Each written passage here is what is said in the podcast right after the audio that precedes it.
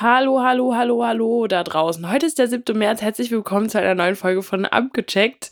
Ähm, heute ist der 7. März, habe ich gerade gesagt. Das ist der, ich habe was ganz Feines rausgesucht. Jesse, habe ich dir ja schon gesagt. Heute ist, also, wenn du was dazu wissen willst zum 7. März, dann kommt, sagt Wikipedia, ist der 66. Tag des gregorianischen Kalenders.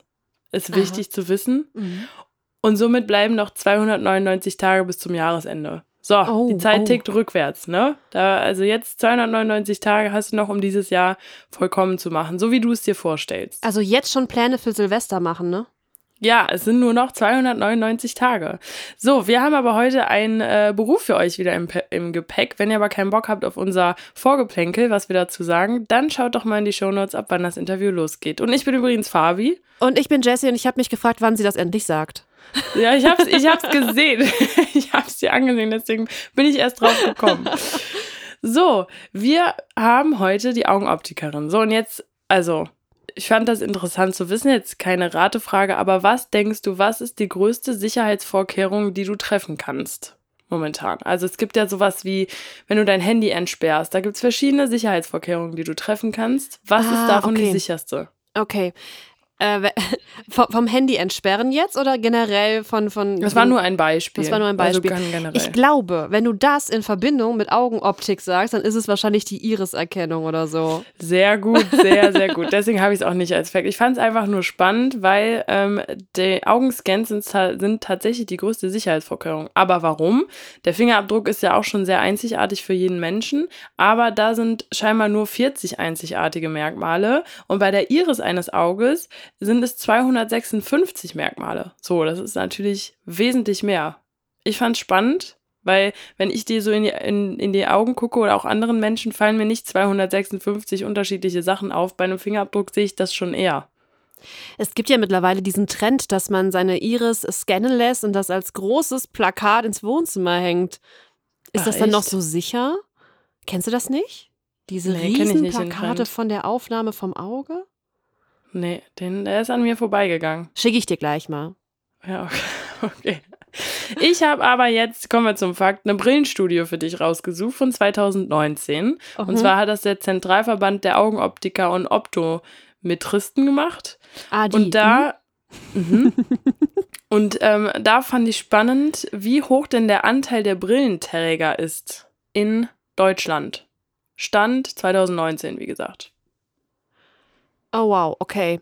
Du kannst auch ähm, erstmal schätzen, ob das denn mehr wird, gleich bleibt oder weniger wird. Ich glaube, das wird mehr. Ist schon mal richtig. Also steigt kontinuierlich an. Ich gehe davon aus, dass das was mit Monitorzeiten zu tun hat.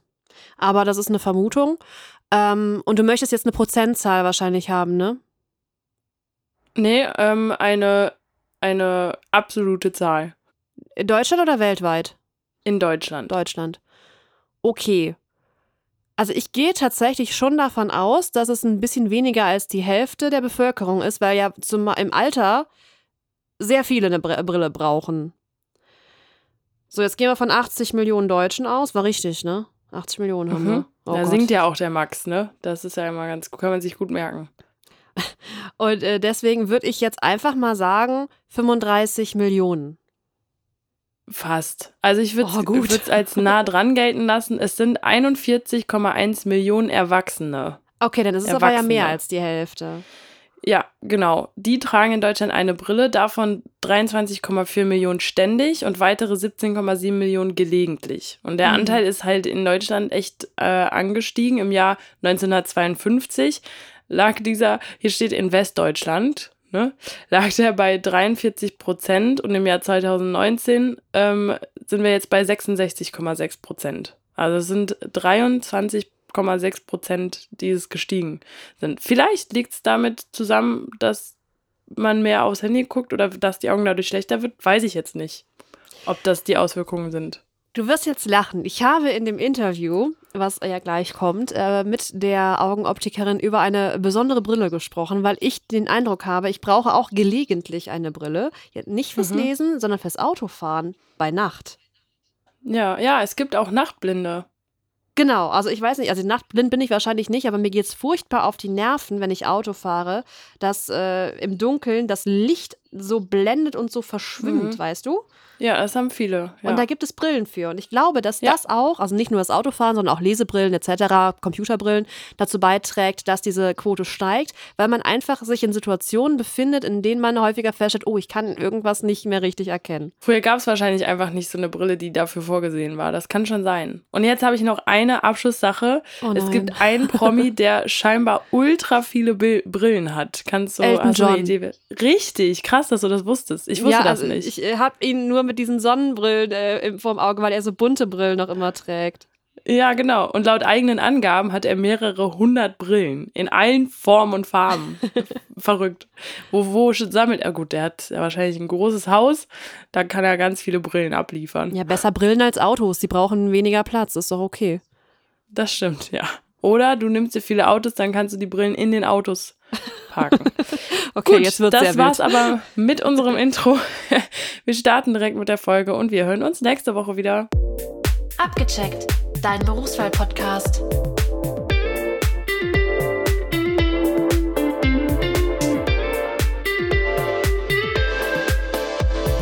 Bei mir ist jetzt Doro. Doro, am besten stellst du dich einmal selber vor, damit auch jeder weiß, wer du bist und was du machst. Ja, ich bin Doro, ich bin 28 Jahre alt, ähm, bin verheiratet und ja, mache gern Sport.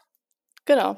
Und was machst du beruflich? Ich bin Augenoptikerin, beziehungsweise Augenoptikermeisterin schon und äh, arbeite jetzt als Ausbilderin. Ich bin total gespannt. Wir hatten vor ein paar Folgen die Feinoptikerin, die etwas ganz anderes macht als du wahrscheinlich.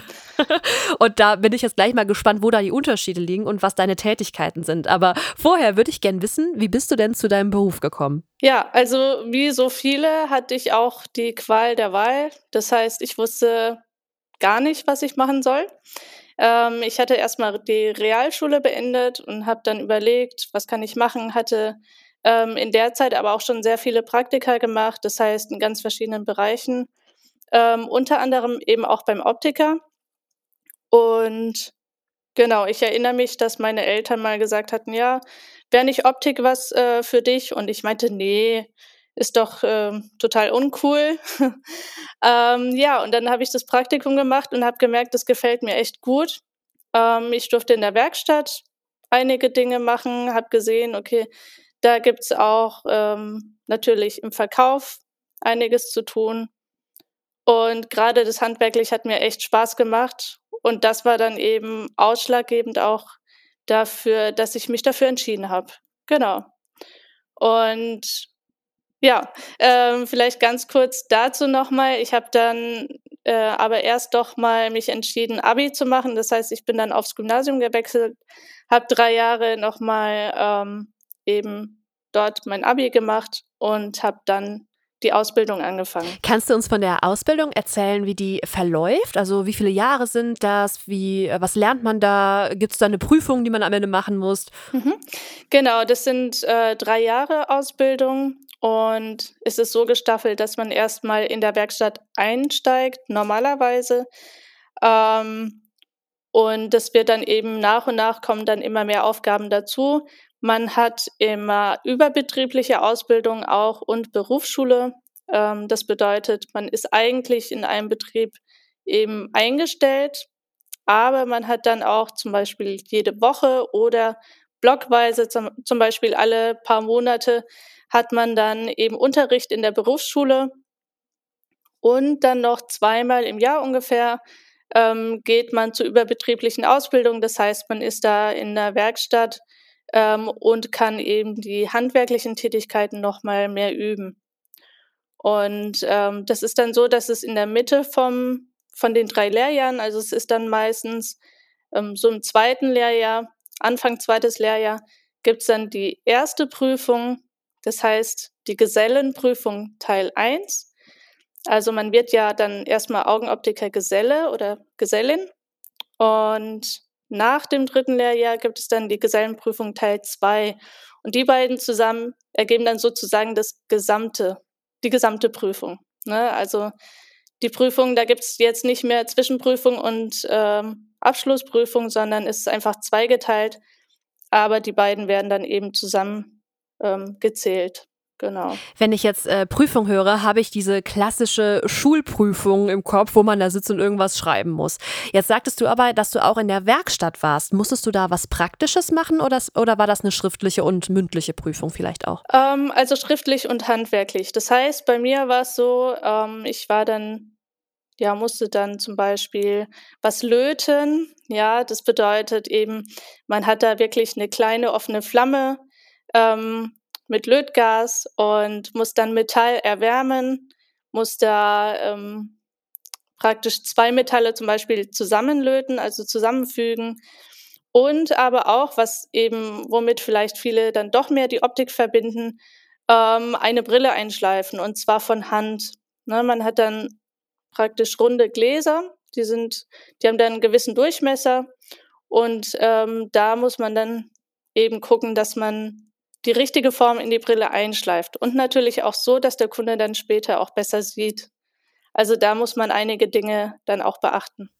Ich war tatsächlich glaube ich, in meinem Leben, also ich persönlich einmal beim Optiker und das war für den Sehtest, mhm. den man für einen Führerschein braucht. Okay, ja. ähm, ist auf diesem Sehtest, da kommt ja irgendwie dann ein paar Zahlen raus. Äh, wie heißt das nochmal? Dioptrien genau. oder wie war das? Ja. Genau.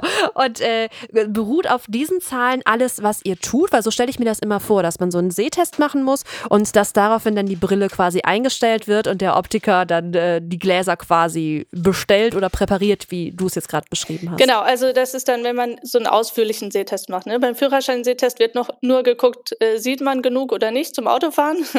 da gibt es gesetzlich festgelegte Werte. Ähm, aber wenn man dann wirklich so einen richtigen Sehtest macht, da wo dann eben am Ende die Werte stehen mit Dioptrien, das ist dann praktisch der Wert, wo wir die Gläser bestellen und wo man dann eben auch ähm, das dann einschleifen muss. Genau, und ähm, die Dioptrien sind dann eben dafür da, ähm, dass man weiß, wie viel oder welche Gläser muss man eben bestellen. Und es ist auch so, jeder Mensch hat ja ein anderes Gesicht und jeder Mensch hat ähm, unterschiedliche Augen, die sind unterschiedlich weit entfernt voneinander. Und deshalb muss man das dann eben auch beachten, dass man die Stärke genau vor die Pupillen ähm, einarbeitet ähm, weil sonst wird es ein bisschen komisch mit dem Sehen.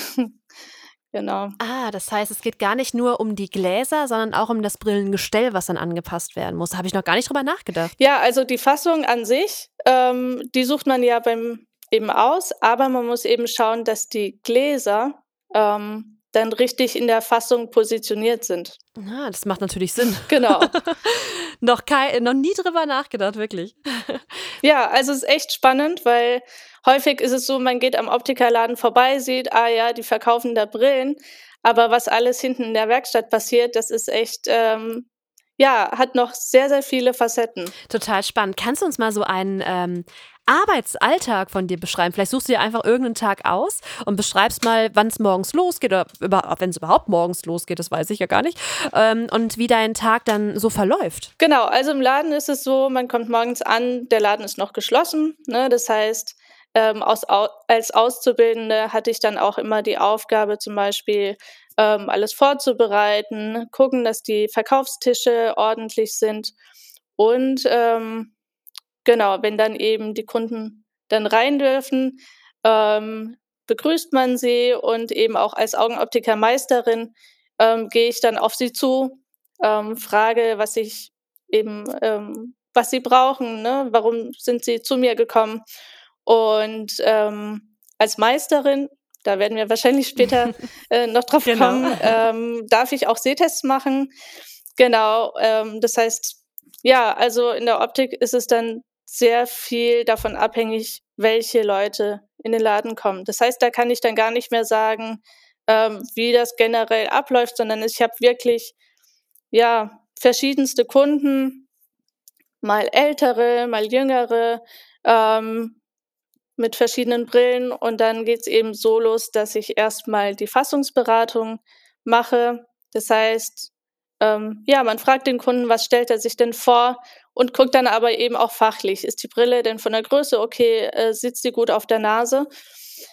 Das heißt, das wäre das Erste, ähm, dass man eben eine Fassung aussucht und das Weitere wäre dann, dass man über die Gläser spricht. Also ich schaue dann, ähm, was macht denn der Kunde überhaupt gerne? Ja, also jeder hat ja einen anderen Alltag. Das heißt, ähm, jeder hat andere Anforderungen an die Brille. Und deshalb muss ich dann auch wissen, für was möchte der Kunde denn die Brille benutzen. Mhm. Und aufgrund seiner Infos, die er mir dann eben gibt, oder ich stelle dann auch ein paar Fragen, aufgrund dessen kann ich ihm dann eben auch Gläser empfehlen. Ne? Ähm, genau. Wie so eine äh, Anamnese beim Arzt eigentlich, oder? Genau, richtig, ja. Wahnsinn. Eigentlich genauso. Nur vielleicht äh, weniger auf das Medizinische bezogen, sondern eher auf den Alltag. Genau, die äh, Brille trägt man ja quasi dann immer, es sei denn, man schläft. Ja, richtig. Und äh, deswegen müsst ihr natürlich alles wissen, klar. Genau. Sehr cool. Und da gibt's dann auch sogar noch Unterschiede. Ne? Will jemand die Brille für die Arbeit, sitzt er vielleicht die ganze Zeit vorm Computer oder ist er vielleicht Gärtner und ähm, arbeitet viel mit Erde oder Staub. Also es sind ganz große Unterschiede, die man dabei beachten muss. Jetzt habe ich eine private Frage. Fällt mir gerade Mhm. ein. So zwischendurch einfach mal. Ja. Und zwar, mir hat eine Arbeitskollegin erzählt, dass es Brillen gibt, mit denen man nachts beim Autofahren besser sehen kann. Ich habe nämlich immer das Thema, wenn ich nachts fahre dann, und mir kommen Autos entgegen, dann sieht das für mich so aus, als würde dieser Lichtpunkt so äh, zerspringen, so zerfließen. Mhm. Wie ein Stern. Genau, richtig. Äh, Gibt es die wirklich oder hat die mir Quatsch erzählt? Ähm, ja, also es gibt zwei Varianten, die ich mir jetzt vorstellen könnte. Eine wäre eben die sogenannte Nachtmyopie. Das heißt, dass man eben nachts sozusagen etwas unschärfer sieht und dafür dann eine Brille gebrauchen könnte. Und tagsüber merkt man das aber gar nicht, weil man einfach, ja, morgens ist man ja ein bisschen frischer. Ähm, genau, da sind die Augen noch nicht so angestrengt. Oder es gibt auch eine Brille oder Brillengläser, die haben eine ähm, gewisse Beschichtung, dass die, ja, dass die Lichter von den Autos nicht so blenden. Und es kann sein, dass es dadurch auch sehr gut hilft. Ah, okay. Vielleicht muss ich Also, mal zum genau. Augenoptiker gehen und mich da mal beraten Ja. lassen. Okay, aber wir waren ja noch bei deinem Arbeitsalltag, der hat sich ja ein bisschen verändert. Genau, der hat sich ein bisschen verändert. Ähm, jetzt ist es so, ich äh, komme morgens auf die Arbeit ähm, und wir haben verschiedene Ausbildungsbereiche, das heißt verschiedene Räume, wo wir sind. Also meine Kollegen und ich. Ähm, und da kommen dann eben die Auszubildenden, die wurden in Gruppen eingeteilt und ich habe dann immer eine Gruppe so zwischen, ja, ich sag mal, elf und 16 Auszubildende. Das heißt, ich habe morgens ein bisschen Zeit, eben ähm, mich vorzubereiten. Und wenn dann die Auszubildenden da sind, dann gibt's meistens eine kleine Theorieeinheit, äh, mal mehr, mal weniger. Und wir schauen aber, dass wir das praktisch, ja, ähm, viele Sachen wiederholen, ne, die sie in der Berufsschule auch gelernt haben, vielleicht auch aus der Praxis. Und dass wir das Ganze so zusammenführen. Ähm, der größte Teil ist aber so, dass ich Aufgaben habe für meine Auszubildende. Ich sag mal meine Auszubildende, meine Gruppe. Ähm, die sind dann meistens eine Woche da. Ganz am Anfang gibt's einen Kurs, der ist dann zwei Wochen, aber das ist ähm, ja auch je nach Standort ist das immer ein bisschen unterschiedlich. Und diese Aufgaben gibt's dann. Es gibt Material für die Auszubildenden und dann können sie eben handwerkliche Sachen ja, üben. Und ich stehe dann immer mit Rat und Tat zur Seite, ähm, habe auch oft viele Tipps und Tricks, die ich ähm, auch in meiner Zeit als Auszubildende oder dann später eben auch im Laden gesammelt habe. Und die kann ich dann mit den Auszubildenden auch teilen.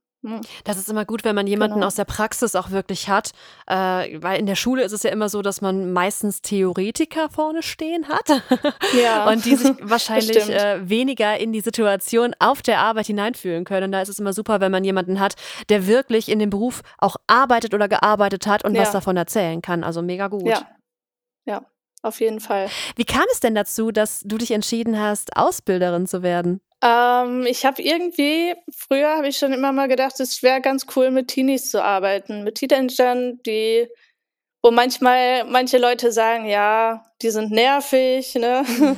ähm, wo ich aber denke, die haben so viel Potenzial und sie brauchen, glaube ich, nur jemanden, der sich um sie kümmert, sage ich mal, oder der an sie glaubt. Ähm, und ja, das hat mich dann auch dazu gebracht, dass ich geschaut habe, was gibt es denn für Möglichkeiten? Und während dem Meister, als ich den Meister gemacht habe, da gibt es immer auch den Ausbilderschein mit dazu. Ne? Das heißt, ein Teil der Prüfung ist eben auch, dass man ähm, sozusagen einem Auszubildenden etwas erklären muss. Ja. Ne? Und dadurch ist es dann schon sozusagen während der Meisterschule ähm, war das für mich schon eine Option, dass ich gesehen habe, okay, in die Richtung könnte ich gehen. Und das habe ich dann so verfolgt. Genau. Wie lief dann die Meisterschule ab? Wie lange ging die? Bei mir ging sie zwei Jahre. Mhm. Es gibt ganz verschiedene Meisterschulen. Manche machen das in einem Jahr, man kann das auch Teilzeit machen oder Vollzeit. Ich habe das äh, in Vollzeit gemacht, zwei Jahre, weil ich gesagt habe, ich möchte mir gerne Zeit dafür nehmen. Ähm, und genau, dauert vielleicht ein bisschen länger, aber ja, ich wusste, ich brauche die Zeit auch zum Lernen. Ich konnte das nicht alles so in einem Jahr durchboxen. Ähm, und es war auch ganz gut.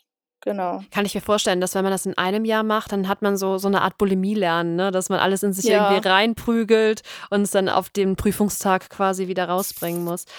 Mm, Was macht dir denn heute am meisten Spaß an deiner Arbeit? Am meisten mag ich das Handwerk, also dass ich das Handwerkliche habe, ähm, beziehungsweise ich mache ja meistens nicht selbst das Handwerkliche, sondern ich gebe es nur weiter. Ähm, ich kann Tipps geben und das macht mir total Spaß, dass ich eben den jungen Leuten oder ja, sind nicht nur junge Leute, aber auch ähm, Auszubildende oder jemand, der vielleicht eine Umschulung macht, dass ich denen das Wissen weitergeben kann. Und ich versuche immer zu vermitteln, dass es ein schöner Beruf ist, dass es echt äh, eine tolle Arbeit ist. Und genau, Gibt- da merke ich dann manchmal wirklich, ich bin in meinem Element, wenn ich dann in der Gruppe bin. Gibt es auch etwas, was gar keinen Spaß macht? Oder wenig Spaß? Ähm, also im Moment, in meinem jetzigen, bei meiner jetzigen Arbeit ist das immer sehr unangenehm, wenn jemand äh, sich nicht an die Regeln halten kann. ähm, oder irgendwie ein bisschen, ja, manche testen halt auch die Grenzen aus, ne? Und ähm, da bin ich natürlich als Ausbilderin auch in der Rolle, dass ich sie dann wieder, ja, ein bisschen zurückschubsen muss. Ähm, das finde ich nicht so ganz angenehm. Aber ansonsten fällt mir jetzt direkt nichts ein, was mir gar keinen Spaß macht. Also, genau. Wir versuchen auch immer so ein bisschen so kleine Anekdoten aus den Gästen rauszukitzeln. Hast du irgendwann mal, ob jetzt äh, in der, ähm, in der Zeit als Meisterin oder als, ähm, ja, als Optikerin noch im Laden, ähm, irgendwas Skurriles oder Lustiges erlebt, was du uns erzählen kannst? Ja, da fällt mir tatsächlich was ein. ähm, und zwar kam eines Tages ein Mann rein, sage ich mal so Richtung 50, und äh, schaute sich so um bei den Fassungen. Und dann meinte er, na, Mut zur Hässlichkeit. und griff nach einer lilanen äh, Kunststofffassung und hat gesagt, die will ich haben, die nehme ich jetzt. okay. Und ich dachte, okay, ja gut, wenn er selbst weiß, dass es ja ihm jetzt nicht so super gut steht, aber er möchte die haben, dann machen wir die. Und ich glaube, es war eine Lesebrille am Ende, von daher war es nicht ganz so schlimm. ähm, aber ja, es begegnen einem schon sehr interessante Menschen. Versucht ihr in so einem Fall dann noch so zu beraten, so, ha, wollen sie nicht nochmal ein anderes Modell versuchen oder akzeptiert ihr das einfach? Ja, normalerweise versuchen wir das, aber wenn das so aus der Pistole geschossen kommt, so klar, dann sagt man auch nur, okay. ähm, ja, also man sagt meistens schon, vielleicht die und die Brille wird Ihnen besser stehen, aber wenn der Kunde drauf besteht, dann ähm, ja, macht man das auch. Ist ein bisschen was anderes, wenn es jetzt irgendwie eine Brille ist, die viel zu klein ist oder so, dann sagt man schon, also aus fachlicher Sicht passt die jetzt nicht so gut. Aber ja, letztendlich muss das der Kunde dann, ja, muss man schauen, ob man ihn überzeugen kann. Ne? Jetzt hast du durch die Meisterschule ja schon eine große Weiterbildung hinter dir. Gibt es noch weitere Weiterbildungen, die du gerne machen würdest oder die du machen könntest? Ähm, ich würde mich gerne weiterbilden im Bereich vielleicht eher Richtung Pädagogisches oder sogar ähm, ja, Richtung Coach. Ich hatte ja auch die Podcasts angehört zu den Themen, da gibt es ja auch ein paar ähm, von euch, weil ich es einfach wichtig finde, auch in dem Bereich geschult zu werden, wie man eben mit den Auszubildenden umgeht. Mhm.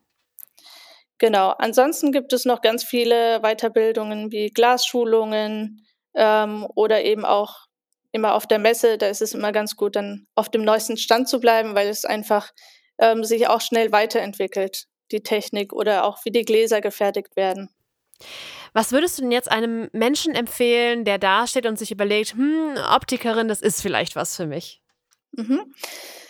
Also ich würde auf jeden Fall sagen, äh, mach ein Praktikum. Ne? Vielleicht auch ein Praktikum in zwei verschiedenen Läden. Also es gibt ja viele verschiedene Optiker, es gibt Ketten. Ähm, da ist vielleicht ein bisschen anders als jetzt bei einem traditionellen Optiker. Ähm, ja, das ist das, was mir unheimlich geholfen hat und das würde ich auch jedem raten, wenn man nicht genau weiß, ob es was ist oder nicht, einfach klar einmal informieren, was bringt der Job so mit sich, was habe ich für Perspektiven, ähm, aber eben auch einfach ausprobieren, ne? ob man handwerklich äh, begabt ist oder ob man einfach Spaß am Handwerklichen hat ähm, und auch am Umgang mit Menschen natürlich. Jetzt hast du was total Wichtiges gesagt, was ich auch gar nicht äh, wusste, beziehungsweise gar nicht auf dem Schirm hatte, weil ich kenne tatsächlich jetzt bei uns in der Stadt, äh, in der Stadt, auf dem Dorf hier, nur die, äh, die Ketten. Also ich will jetzt keine Namen nennen, ja. aber so zwei fallen mir jetzt auf Anhieb ein. Ähm, ich habe noch keinen ähm, Optikerbetrieb gefunden oder gesehen, der klein ist, also so, so ein, ja, so wie so ein kleiner Handwerker, wie man vielleicht von anderen mhm. Bereichen kennt. Ähm, Gibt es eine Möglichkeit, die zu finden, wenn man nicht in der Kette die Ausbildung machen muss? Also möchte, gibt es da irgendwie ähm, ein Verzeichnis oder so? Ähm, das wäre mir jetzt so spontan nicht bekannt. Also mhm. ich weiß nicht, ob das so offiziell zugänglich ist. Ähm, ansonsten würde ich einfach mal googeln. Okay, tatsächlich. Oder? Einfach mal. Der Klassiker. Äh, genau, würde ich einfach mal suchen, ähm, eingehen Optiker und dann vielleicht in einer gewissen Stadt, je nachdem, wo man eben sein möchte. Weil meistens ähm, gibt es dann tatsächlich in einer Straße irgendwie drei, vier, fünf Optiker, je nachdem, wie groß die Stadt ist. Ah, okay. Ähm, gibt es Unterschiede in der Ausbildung, wenn man in der Kette oder bei einem kleinen Optiker ist? Ähm, ja, auf jeden Fall. Also Unterschiede gibt es, ähm, aber man kann nicht sagen, ob das jetzt irgendwie besser oder schlechter ist. Also bei den Ketten ist es natürlich normalerweise so, dass, ähm, dass sie zum Beispiel extra nochmal Lehrwerkstätten haben, wo man nochmal extra üben kann.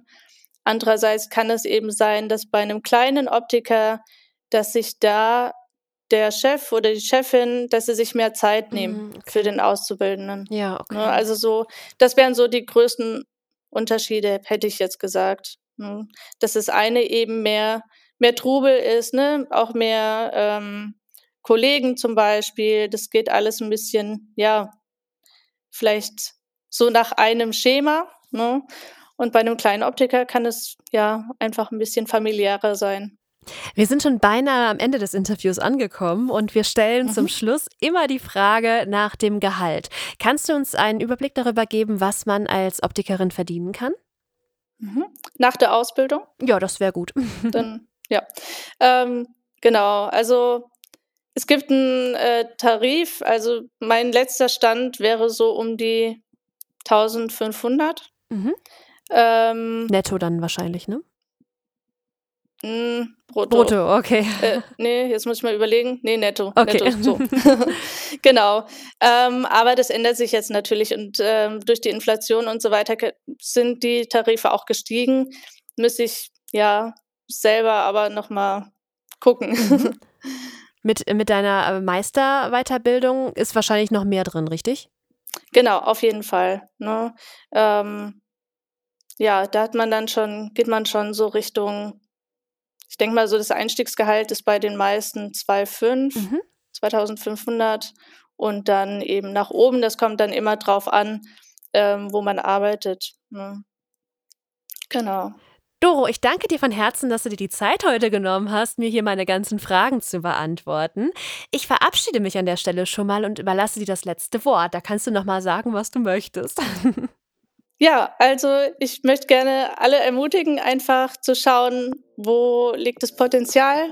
Ja, ähm, jeder hat ein Potenzial und das zu entdecken ist einfach unheimlich spannend, ähm, dass man schaut, was möchte man, viele Praktika macht und ja, ich hoffe, ihr könnt euch für den Beruf begeistern. Der Augenoptiker ähm, ist ein toller Beruf und ja, ich wünsche euch alles Gute.